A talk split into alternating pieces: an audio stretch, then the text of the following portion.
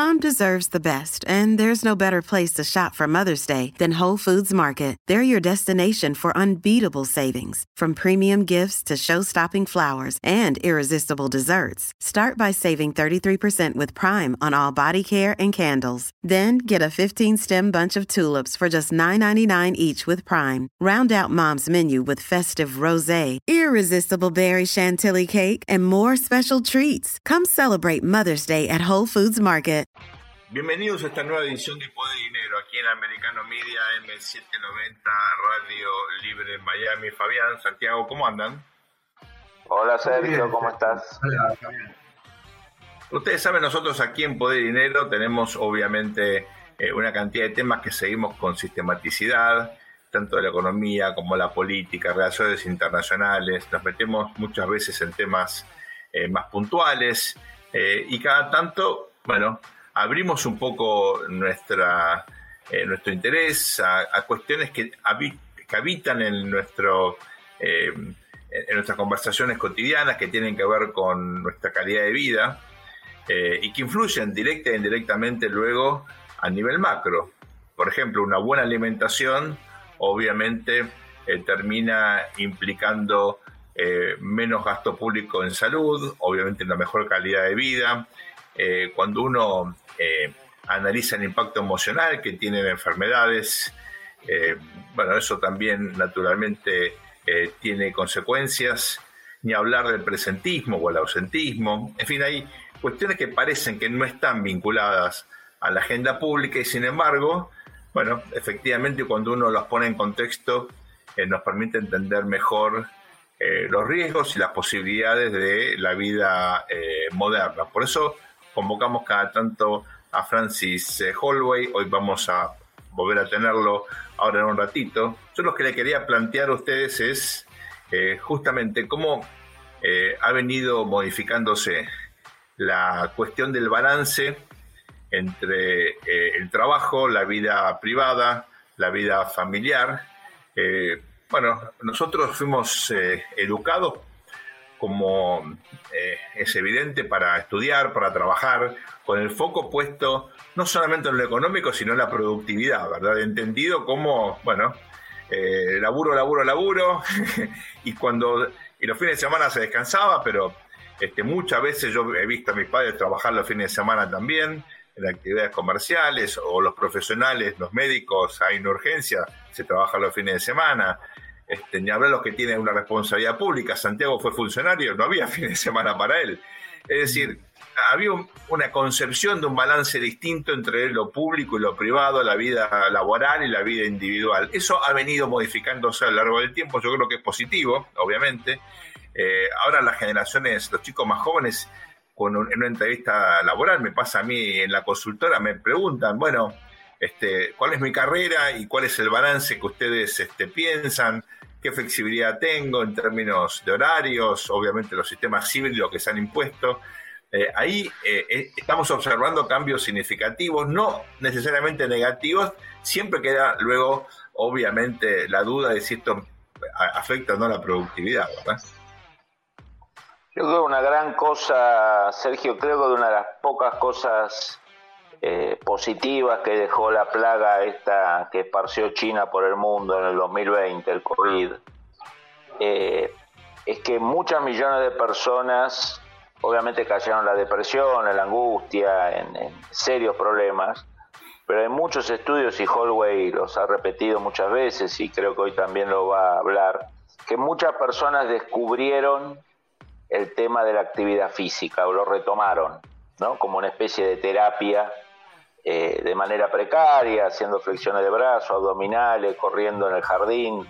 Digo, siempre la pandemia se ve lo trágico, que obviamente con millones de muertos, con pérdida de empleo, con angustia, con depresión, con dos años de educación perdida, como fue en varios países de América Latina, donde los gobiernos se enamoraron de encerrar a la gente, como Argentina y otros países.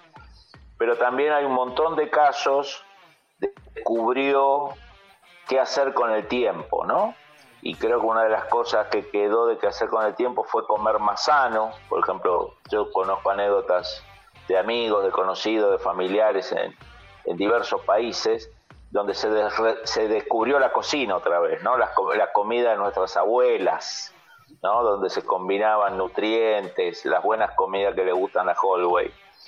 Y también el tema de la actividad física, ¿no? Y, y si vos, creo que nuestra generación sí lo, hemos podido incorporar y nuestros hijos lo, lo incorporan plenamente, esta idea que el gimnasio, ¿no? la palestra, como dicen los italianos, o el gym, como dicen los americanos, no es una pérdida de tiempo, es parte de, digamos, de, organizar la cabeza de una persona y esa persona después rinde más ese mismo día o en la semana, ¿no? Creo que una de las cosas que cambió eh, con respecto a lo, a lo que nosotros aprendimos de chicos, o nuestros padres lo ejercían, nuestros abuelos mucho más, era esto que la vida era que cualquier distracción del trabajo era una era inútil o era una pérdida de tiempo y creo que lo que descubrimos es lo importante de invertir en uno, ¿no? Eh, y eso después se refleja en la productividad, en el trabajo, en, en, todo, en todo lo, que es productividad. Me parece, Fabián, Sergio, que eh, nosotros acá, acá en Poder y Dinero, a veces cuando comenzamos con las entrevistas como la que vamos a tener ahora con, con Francis eh, alguien podía sintonizar eh, Radio Libre, a M790 o podía estar escuchando a través de Americano Media este, lo nuestro y decir, bueno, ¿qué hacen hablando de todo esto de la vida sana y de todo este aspecto en un programa que se llama Poder y Dinero? Pero me parece que hace rato ya que ha quedado muy claro que en verdad lo, lo, nuestro es abordar la dimensión integral de las personas, de los cambios, de la no es la política o la economía, a ver cuánto gané en la bolsa ayer, sino la dimensión integral. Y este tema de las tendencias, de hacia dónde va el mundo de los negocios y la propia, eh, la propia realidad, y qué implican todos estos eh, elementos como la evolución tecnológica, todo esto por supuesto golpeado por la pandemia, nos lleva a eh, cómo metemos a las personas ahí adentro y qué consecuencias van a tener en términos del el mundo que viene. Me parece que mm, la pandemia también aceleró las crisis, ¿no? Aceleró las crisis en muchas dimensiones porque hubo quienes pudieron, eh, digamos, canalizar sus ansiedades del encierro a través de lo que recién explicaba Fabián, pero hubo otros que no, y verdaderamente, fíjate que yo noto muchas actividades en las cuales no han vuelto en forma plena al tema presencial. Y el tema presencial, quien quiera que no, pero lleva a las personas a caminar más durante los días por obligaciones, porque vos te desplazaste, usaste el transporte público, estacionaste el carro, caminaste 10 cuadras para ir, 10 para volver, saliste a buscar la comida, pero el trabajo en la casa puede ser igual de productivo para eh, la organización, pero en realidad puede ser destructivo si no se toman en cuenta estos aspectos para el ser humano.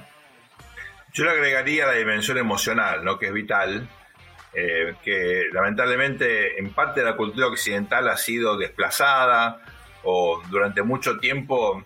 Yo tengo la generación de mis padres, ¿no? Para mi madre ir al psicólogo es algo impensable. Al psicólogo no voy, ¿no? Como si fuese eh, casi una debilidad inconfesable, cuando es lo más normal del mundo que no tenga la necesidad emocional de consultar a un profesional o, a un psiquiatra o a un coach. Eso también creo que hay que eh, valorizarlo porque justamente la, esta dimensión integral que marcaba Santiago, lo emocional es vital y el equilibrio entre, bueno, la famosa frase, ¿no? Men sana, incorpore sano, es decir, eh, entender que el desarrollo intelectual de uno no es contradictorio con el cuidado del, cuerpo, de la alimentación, sino todo lo contrario. Es un círculo virtuoso que uno tiene que generar donde también la vida emocional eh, tiene muchísima importancia y en ese contexto el, papel de la familia, ¿no? que para nosotros siempre es tan importante. Totalmente. Te agregaría algo, Sergio, si, si uno le da un toque político-ideológico en el buen sentido, creo que todo este tema de valorizar eh, la comida, uno come usualmente bien acompañado, ¿no? Es muy difícil que una persona sola invierta mucho tiempo en, en, excepto que sea un sibarita, eh, en, en, calidad de comida, el tema del entrenamiento, el tema que nos seguramente nos va a comentar Holway de este cambio de modelo físico hacia mujeres más fuertes, de hombres más fuertes, ¿no? Yo creo que también tiene un componente de, político ideológico, digamos, ¿no? No lo veo a los wok yendo a los gimnasios o, o valorizando la fuerza o el entrenamiento. Yo creo que este es un dato que también habla de, podemos llamar un elemento conservador, ¿no? Familia, buena comida, entrenamiento físico, algo bastante alejado de, de, la izquierda champagne, ¿no? Escúchame, te pido por favor, Fabián, que dejes de pegarles a los WOC, porque fíjate, se comieron, se comieron el Mundial de Fútbol, todo el equipo de, digamos, con todos valores familiares, clásicos, triunfando a nivel mundial. Ahora venís los haces pomada con eso, la verdad. Digamos, tenerles un poquito de piedad por un rato. Tienen un mal año, tienen un mal año. Si les parece bien, ahora vamos a una muy breve pausa y enseguida volvemos con eh, nuestro gran invitado de hoy, Francis Holway, un amigo de la casa, ustedes lo conocen, especialista en nutrición. No se vayan, ahora enseguida volvemos aquí en Poder y Dinero por Americano Media, AM790, Radio Libre Miami. Hey, it's Ryan Reynolds and I'm here with Keith, co-star of my upcoming film, If, only in theaters May 17th. Do you want to tell people the big news? All right, I'll do it. Sign up now and you'll get unlimited for $15 a month in six months of Paramount Plus Essential Plan on us. Mintmobile.com slash switch. Upfront payment of $45 equivalent to $15 per month. Unlimited over 40 gigabytes per month. Face lower speeds. Videos at 480p. Active Mint customers by 531.24 get six months of Paramount Plus Essential Plan. Auto renews after six months. Offer ends May 31st, 2024. Separate Paramount Plus registration required. Terms and conditions apply if rated PG. Bienvenidos al segundo bloque de Poder y Dinero aquí en Americano Media AM790 Radio Libre en Miami. Como les comentamos recién, eh, tenemos otra vez el placer de eh, eh, charlar con Francis Holway, nuestro especialista en nutrición. Ustedes saben que nos viene acompañando ya de forma regular en Poder y Dinero. Francis, un placer tenerte con nosotros. ¿Cómo estás? Hola, Francis. Muy bien. Buen día. Francis, a diferencia de lo que... Ah, bueno. Eh, estás en este, un gran privilegio. A diferencia, Francis, de lo que usualmente eh, charlamos, esta vez vamos a tener un ángulo un poquito distinto, ¿verdad? De análisis. Correcto. Siempre estamos buscando la manera de bajar de peso, disminuir temas eh, relacionados a la obesidad y sus enfermedades y hoy eh, vamos a hablar un poco de la sarcopenia. Sarcopenia quiere decir la pérdida de masa muscular con el avance de la edad, que con esta generación mundial baby boomer o envejecimiento general de la población empieza a ser o ya es un problema que trae bastantes consecuencias, no solo físicas y psicológicas, sino también económicas eh, y cómo abordar este tema desde la actividad física y la nutrición para eh, no desmejorar la masa muscular. Esto tiene múltiples lecturas, ¿no, Francis? tiene que ver obviamente con nuestra calidad de vida, tiene también consecuencias económicas desde el punto de vista de la salud pública, de gasto en salud. Eh, ayúdanos a ordenar un poco este debate. ¿Por dónde empezar a entender este fenómeno? Bueno, empecemos por la parte biológica, que a partir de los aproximadamente, según los datos de los científicos que evalúan esto todo el tiempo en poblaciones como el Center for Disease Control, el CDC, la masa muscular empieza a decaer por disminución de la testosterona y actividad física a partir de los 44 años y hay un incremento más pronunciado mm, después de los 65 años. Esta pérdida de masa muscular, principalmente por inactividad o por eh, diferencias en la digestión de proteínas, tiene varias consecuencias. No solo disminuye la calidad de vida, sino que también predispone más a un cuadro de diabetes y sobre todo, lo peor, y en mujeres también, debilita el esqueleto.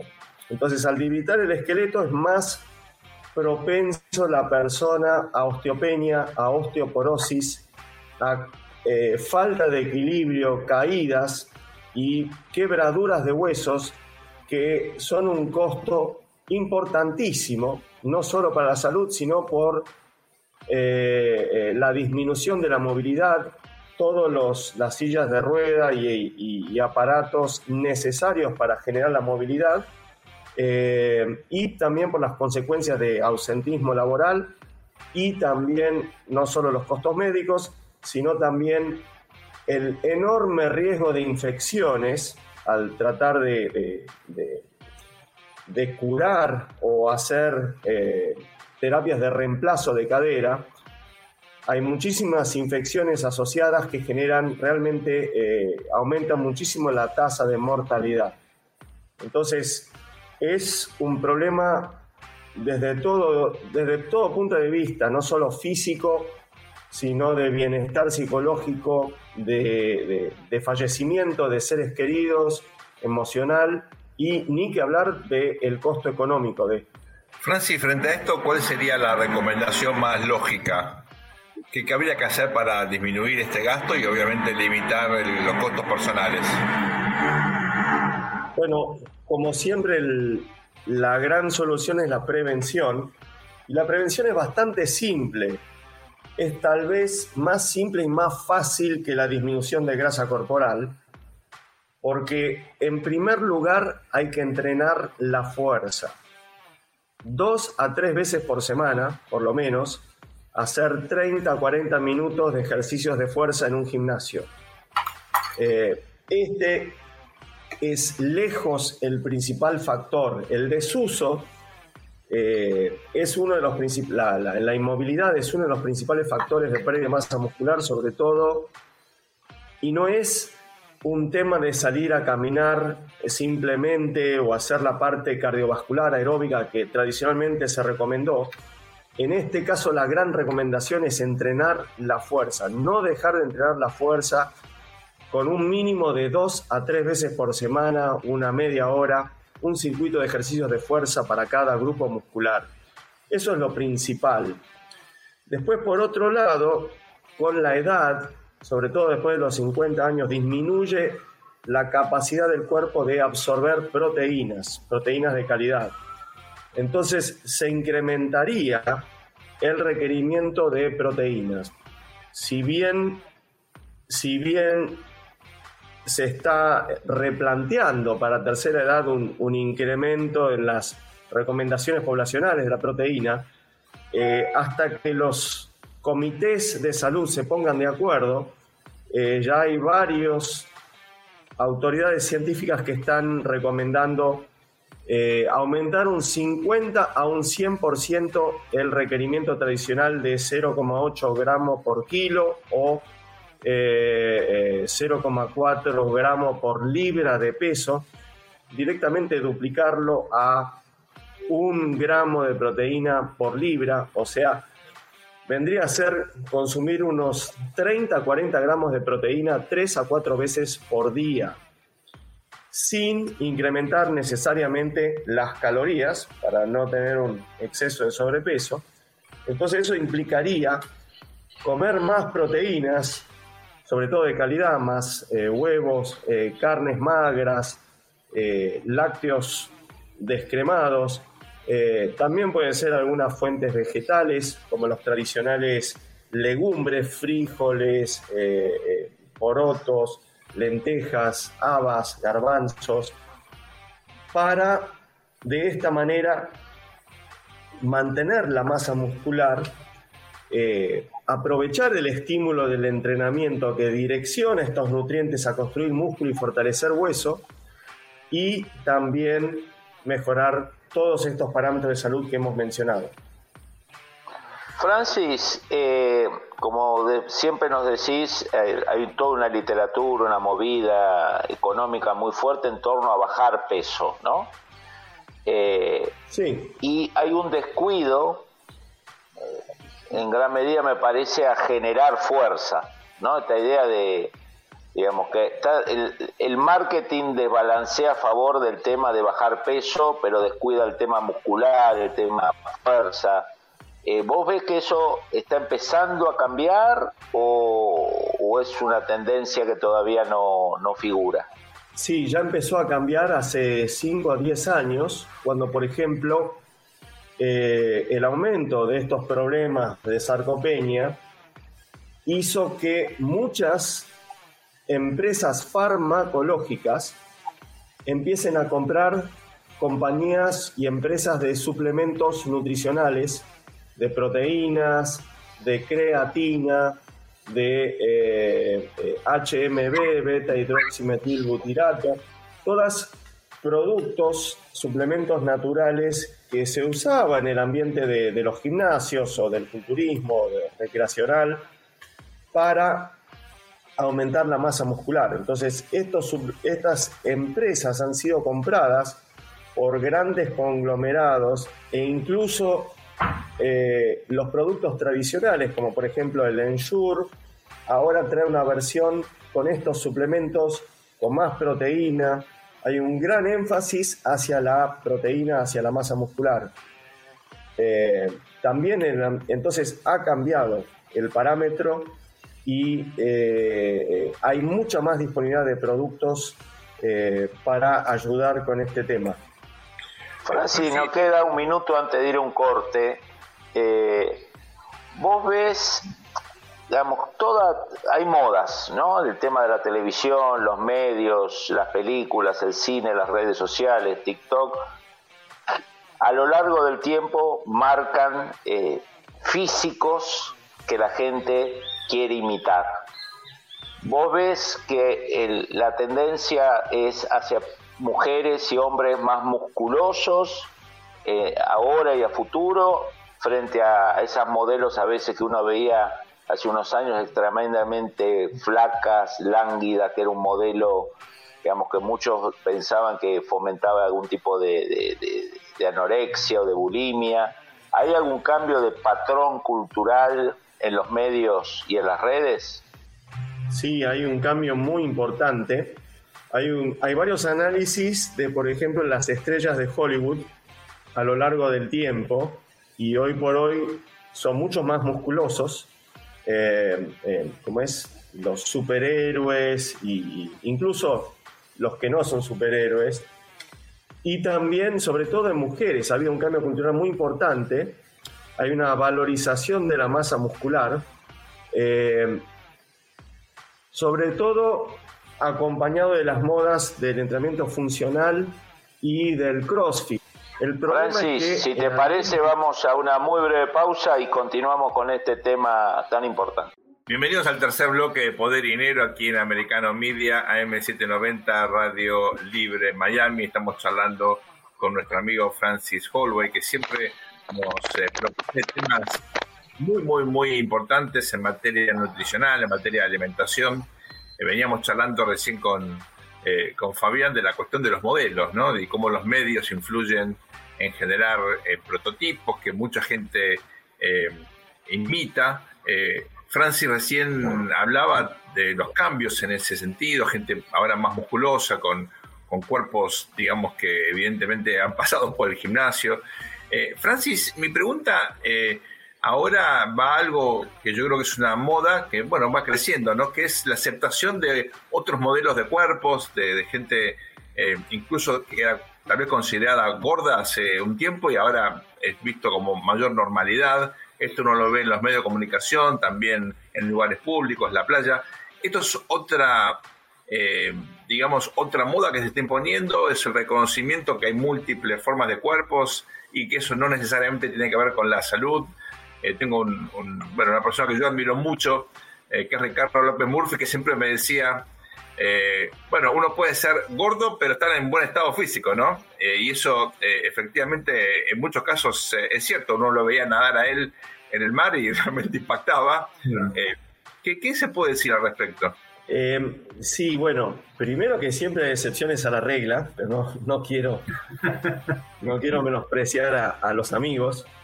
Eh, productor, por ejemplo, ¿no, Daniel? Es, interesante lo que mencionás por varios motivos. Primero, por la manera en que se clasifica el sobrepeso y obesidad, que es la relación peso a la estatura dividido al cuadrado. Entonces es una relación unidimensional del peso simplemente con la estatura. Y no tiene en cuenta proporciones corporales y anchuras de huesos, diámetros óseos, que hacen que una persona, dos personas con una misma estatura, pesen lo mismo.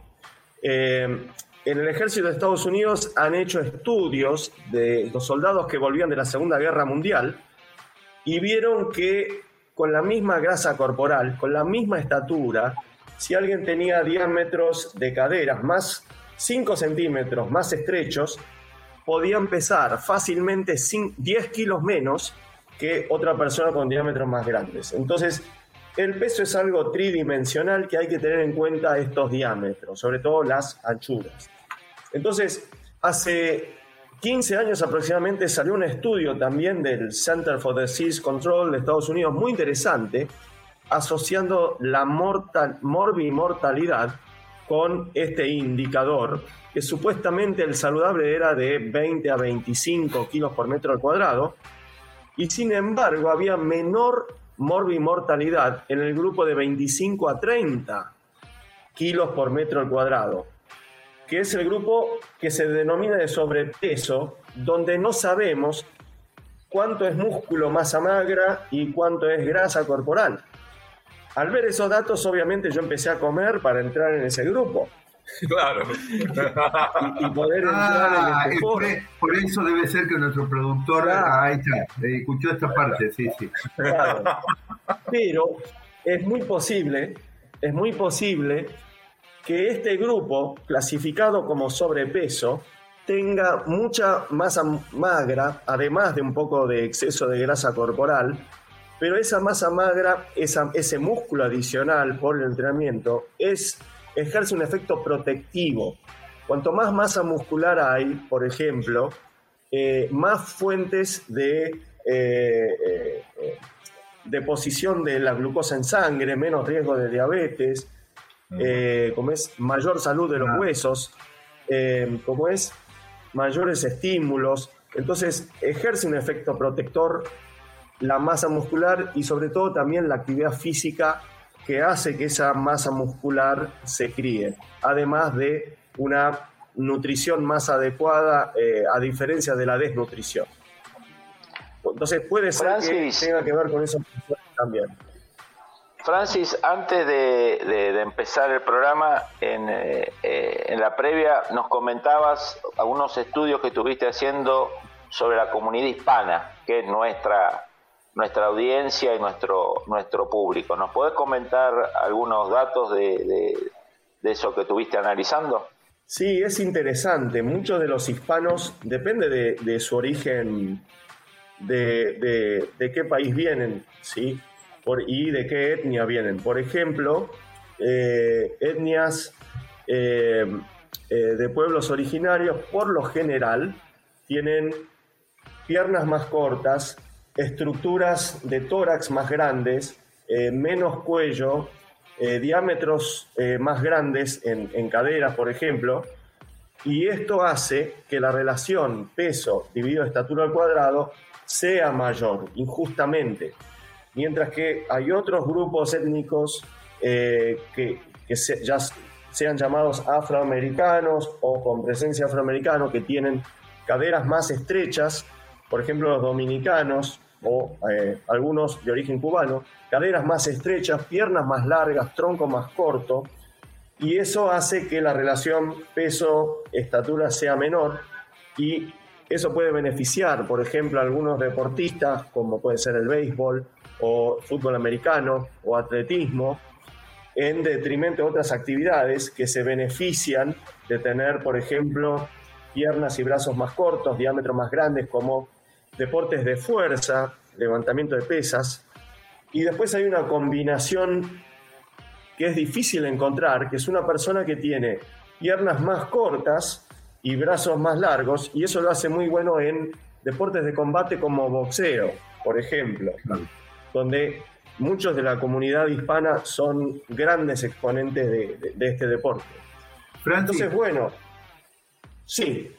Todavía nos queda algo de tiempo para porque hoy pusiste varios temas sobre la mesa, hablas de a medida que avanzan los años, no solamente, digamos, cuidarse con la dieta, sino además, y, lo aeróbico, sino eh, el fortalecimiento de huesos y de estructura, además eso puede amortiguar, digamos, eh, las tendencias a diabetes.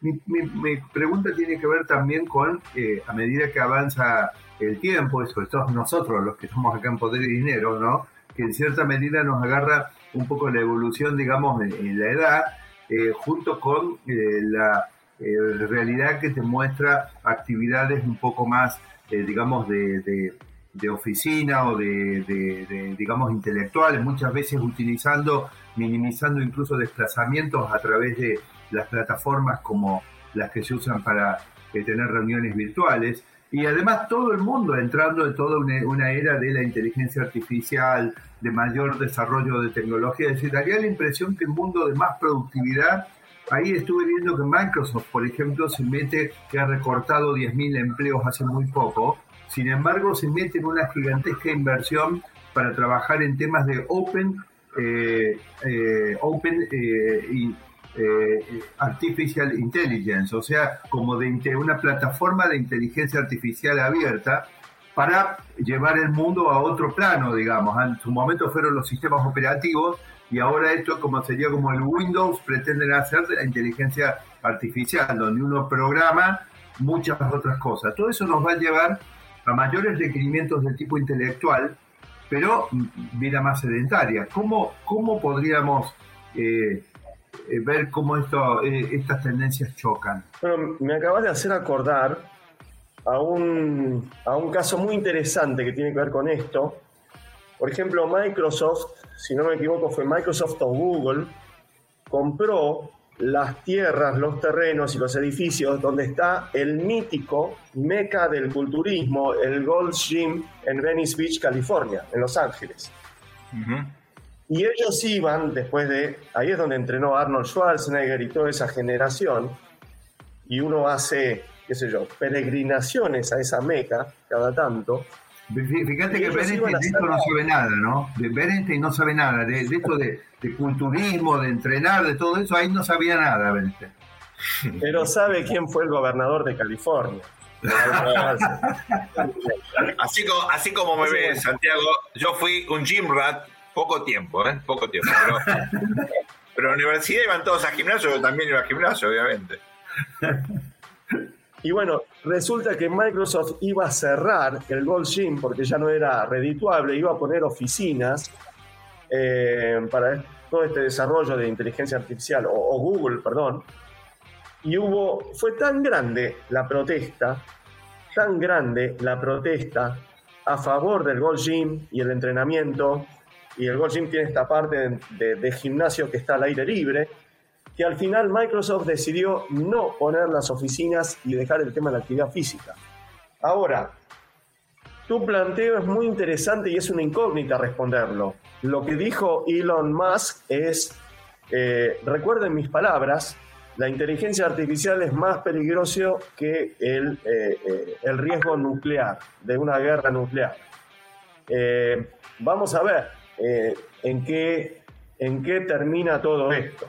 Pero nos quedamos entonces, Francis, nos tenemos que quedar con el fantasma de Skynet a esta altura de la entrevista. Muy bien, tenemos temas a desarrollar con respecto a Skynet y la actividad física que eso que eso representa. Sí, si Terminator estaba excedido de peso, vamos a analizar. gracias, Francis, gracias como siempre, impecable. Bienvenidos a este cuarto y último bloque de Poder y Dinero aquí en Americano Media M790 Radio Libre en Miami. Hemos tenido la oportunidad de charlar con nuestro amigo Francis Holway. Nos dejó una cantidad de cosas eh, para reflexionar, eh, tanto desde el punto de vista de, obviamente, eh, nuestro compromiso por la salud, lo que implica desde el punto de vista de alimentación, el ejercicio, los cambios en la vida cotidiana, la revalorización de eh, el hecho de indudablemente entrenar para pensar en una eh, situación donde cuando nos envejecemos, que es algo inevitable, eh, poder ir reduciendo cuestiones vinculadas a enfermedades que son totalmente prevenibles, la, prevención como objeto, ¿no? Ahora, a mí me gustaría llevar esto a la esfera pública, y preguntarnos si efectivamente los gobiernos hacen lo suficiente como para generar incentivos para que esto ocurra, si hay lugares públicos que faciliten a la gente que no tiene por ahí ni el tiempo ni los recursos para pagar un gimnasio. uno ve en algunas ciudades europeas, también hay una tendencia en América Latina, cada vez más en lugares públicos, bueno, máquinas para hacer ejercicios, eh, eh, tal vez no sea suficiente, pero algo, algo de esa tendencia eh, hemos visto, vale decir, hay en la política pública mucho para hacer para incentivar a que la gente salga, se cuide, camine y mejore su estado físico, ¿verdad? A ver, Sergio, si uno mira las campañas en Estados Unidos en las últimas décadas, campañas públicas, campañas estaduales, el énfasis no es en el estado físico, es en el peso. ¿no? Mm. Este tema de que está todo ligado a bajar de peso, eh, a comer sano, pero no hay un incentivo a nivel, eh, no, hay, no hay políticas oficiales de aliento a, a lo que hablaba Holloway, digamos, ¿no? Y especialmente para la gente que cruza la frontera de los 40 años, que usualmente el mecanismo mental es, tengo, tengo más de 40, no dejo de hacer actividad física, ¿no? Mucha gente piensa en ese mecanismo, la actividad física para jóvenes. Yo Cuando lo que demuestra Holloway es justamente lo contrario, que a medida que va avanzando en edad, se necesita, obviamente regulado, bien, bien asesorado, más actividad física. Yo creo que en Estados Unidos... Ahí está el punto, me parece, Fabián, porque... Exactamente. Eh, porque yo creo, acá a nivel de público tenemos dos problemas. El primer problema, eh, que puede ser menor en muchos lugares, pero en otros no, que es la posible vandalización de los, de los equipos. Es decir, eh, todo eso requiere un tema de mantenimiento, un tema que la verdad que bien gastado el dinero público estaría, pero ustedes saben que muchas veces que la política, digamos, toma por caminos eh, que son más rentables, más jugosos en términos de, de, usar los dineros más rentables para ellos muchas veces, no para la comunidad. Pero a mí me preocupa otra cosa, y es que me parece que de lo que habla Francis eh, requiere ya un cierto nivel de exigencia. Como ustedes conocen, en cualquier gimnasio lo primero que te piden son estudios médicos. Así Entonces, ¿cuál sería el, el riesgo porque ustedes saben que es inevitable que va a pasar que una persona que tiene de repente un trastorno, yo qué sé, Dios no quiera, pero cardíaco o lo que fuera, y que de repente esa persona realmente no podía hacerlo, y lo hizo, y después la culpa la tiene el Estado, juicios contra el, el, Estado, contra los funcionarios. A mí me parece que, que ahí tenemos un límite importante, digamos, salvo que gran parte del esfuerzo de todas estas, porque este tema de la tecnología y de los sistemas de vigilancia, amigos, ustedes van a coincidir conmigo que es notable cómo tiene un desarrollo asimétrico, es decir, para vigilarnos, para controlarnos, para ver si nosotros gastamos en otro lugar o si tenemos, digamos, algún ingreso que no declaramos, ahí la, aplicación de la tecnología es masiva y nos lleva, nos llega a todos urbi, urbi et orbi. Y ahí andan los europeos y en todos los foros junto con Chantiglitz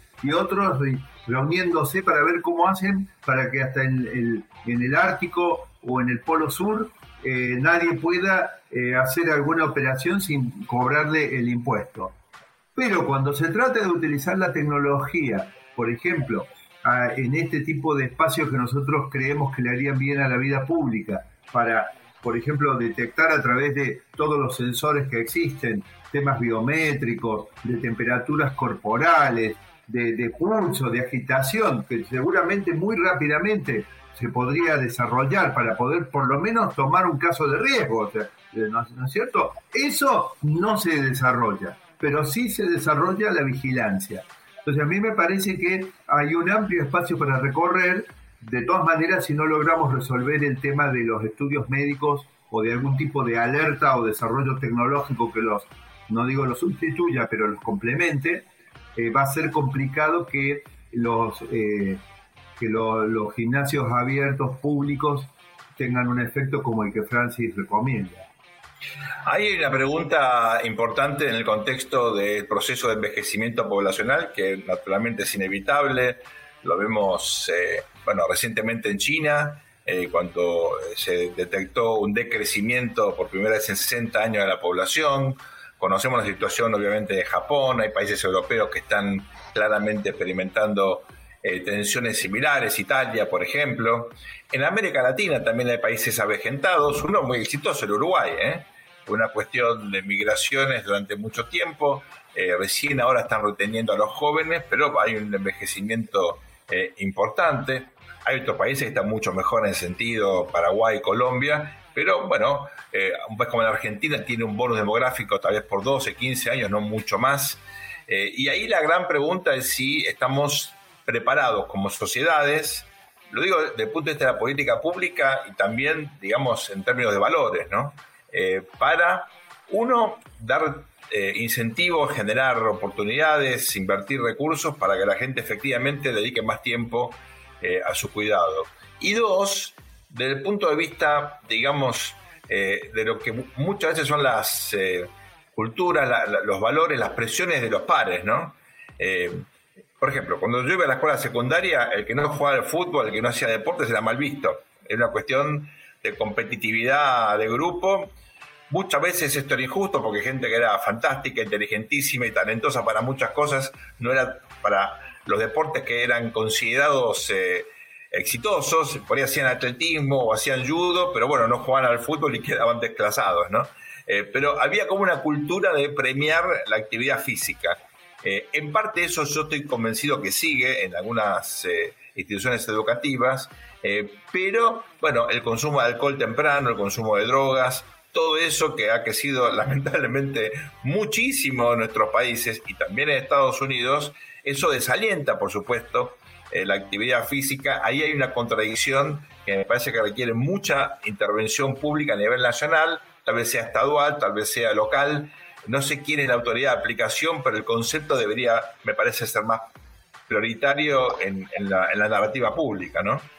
Y ahí, Sergio, retomando el tema, yo creo que es muy importante, como decía Francia, la actividad física para los mayores de 40, con todos los recaudos del caso, médicos, pero también el deporte históricamente es algo que aleja a los chicos de la calle, del delito, ¿no? Yo creo que el, está muy bien pensar en la forma, en, el, cuidar el físico post 40 años, eh, pero también hay toda una gran tarea que muchos, la mayor parte de los gobiernos de América Latina no lo hacen para nada, eh, y algunos estados americanos tampoco, que es el tema del deporte como, como un elemento de prevención del ingreso del joven a las pandillas, a la mala vida, a la droga. Digamos, un solo ejemplo, cualquiera que haya hecho deporte competitivo en su juventud, cíclicamente se tenía que someter a exámenes físicos, se, revisaba el físico, digamos, es un warning, ¿no? Donde, donde rápidamente se puede ver los, los, abusos de alcohol, los abusos de drogas, no solo la actividad física, sino todo lo que lo, todo el sistema que lo rodea, que es una muy buena alerta para alejar a los jóvenes del delito. Yo les agradezco mucho a ustedes dos que hayamos hecho este programa que a mí me pareció hermoso porque nos hemos dedicado a todo lo que sería un lado, si me permiten, bueno, digamos, de una realidad donde estamos lejos de todo lo que rodea al mundo de las drogas, del alcohol y de la eh, mala vida. Eh, gracias por acompañarnos. Sigan aquí en Americano Media AM 790 Radio Libre. Está muy prontito. Nos vemos si Dios quiere. Un abrazo a todos.